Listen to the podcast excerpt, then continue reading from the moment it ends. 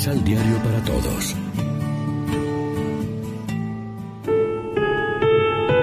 Del segundo libro de los Reyes.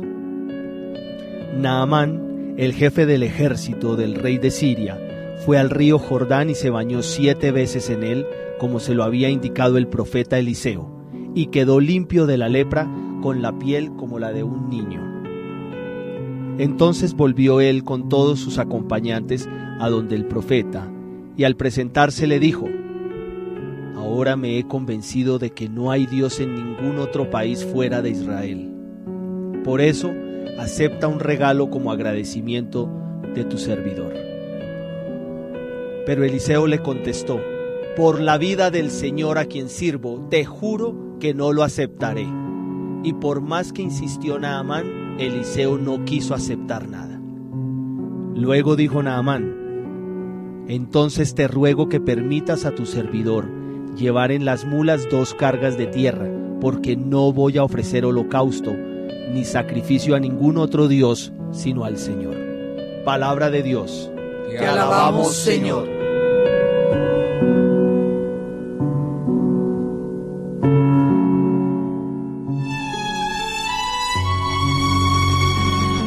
Salmo responsorial.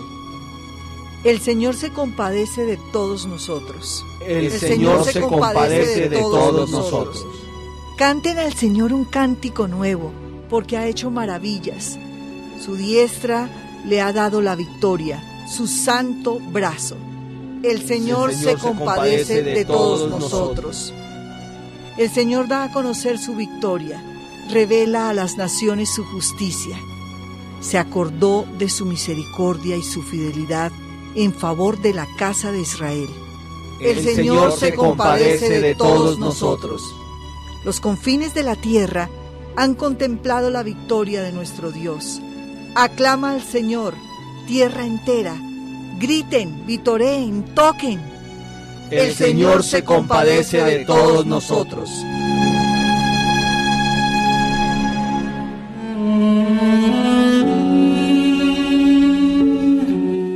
La segunda carta de San Pablo a Timoteo. Querido hermano, acuérdate de Jesús, el Mesías, descendiente de David y resucitado de entre los muertos. Esta es la buena noticia que yo predico, y por la cual sufro hasta llevar cadenas como si fuera un malhechor. Pero la palabra de Dios no está encadenada. Así pues, todo lo soporto por amor a los elegidos, a fin de que alcancen de Cristo Jesús la salvación y participen de su gloria para siempre. Esta es una gran verdad. Si hemos muerto con Cristo, viviremos con Él. Si con Él sufrimos, reinaremos con Él. Y si llegamos a negarlo, también Él nos negará a nosotros. Pero como no puede desdecirse, aunque nosotros le seamos infieles, Él permanece fiel. Palabra de Dios. Te alabamos, Señor.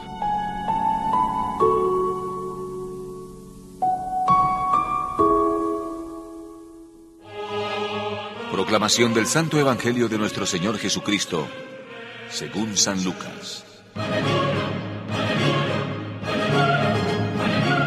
De camino a Jerusalén, Jesús pasó por los límites de Samaria y Galilea. Al entrar a un pueblo, diez hombres leprosos le salieron al encuentro. Se quedaron a cierta distancia y gritaron, Jesús, Maestro, ten compasión de nosotros. Jesús les dijo, Vayan a presentarse a los sacerdotes. Mientras iban, quedaron sanos. Uno de ellos, al verse sano, volvió de inmediato.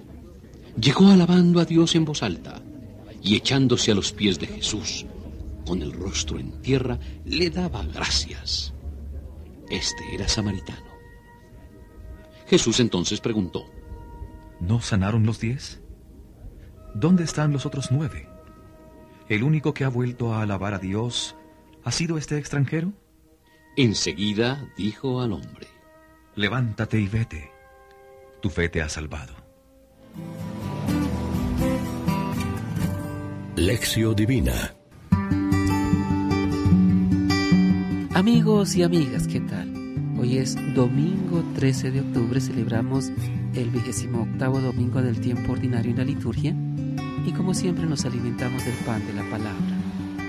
Jesús entra en una aldea que no tiene nombre porque es lugar, es la vida de todos y aquí encuentra diez leprosos, hombres enfermos, ya tocados por la muerte, excluidos y lejanos, marginados y despreciados inmediatamente acoge su oración que es un clamor que brota del corazón y los invita a que entren en Jerusalén, a que no se queden lejos, sino a que alcancen el corazón de la ciudad santa, el templo, los sacerdotes. Lo invita, o mejor, los invita a que vuelvan a la casa del Padre. Jesús escucha la súplica de los diez leprosos y les indica lo que tienen que hacer para ser curados pero de los diez que se curan solo uno vuelve para dar gracias. Y quien se vuelve es un samaritano, un extranjero que no es del territorio de Israel. Este alaba a Jesús, lo aclama por lo que ha hecho, le da gracias de corazón. No reconocer lo que Dios hace en nosotros, ni agradecérselo, expresa que no se valora lo recibido o que se cree con derecho a ello el bien que recibimos no es un derecho sino un don de Dios. No dejes de dar gracias a Dios por todo lo que vives, por todo lo que recibes cada día. Que la indiferencia y la rutina no te impidan valorar lo más pequeño, porque si no se sabe valorar lo pequeño, tampoco se sabrá valorar lo grande. Como sucedió con Naamán y con el samaritano leproso, Solo quien hace esta experiencia de comunión purificadora y reconciliadora puede ser reintegrado en la comunidad y enviado en misión. La misión de la iglesia lleva y comunica la gracia salvífica de Dios porque aleja a los hombres y mujeres de la destrucción del pecado, de la separación de la muerte y los recrea.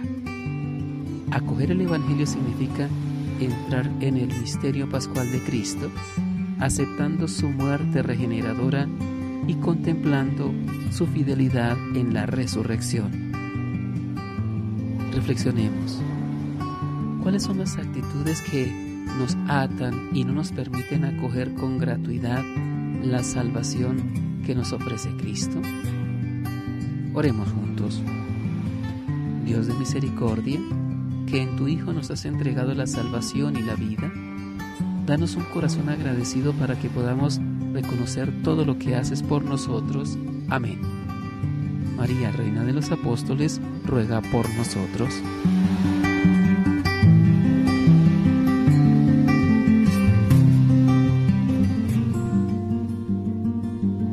Complementa los ocho pasos de la Alexio Divina adquiriendo el emisal Pan de la Palabra en Librería San Pablo o distribuidores.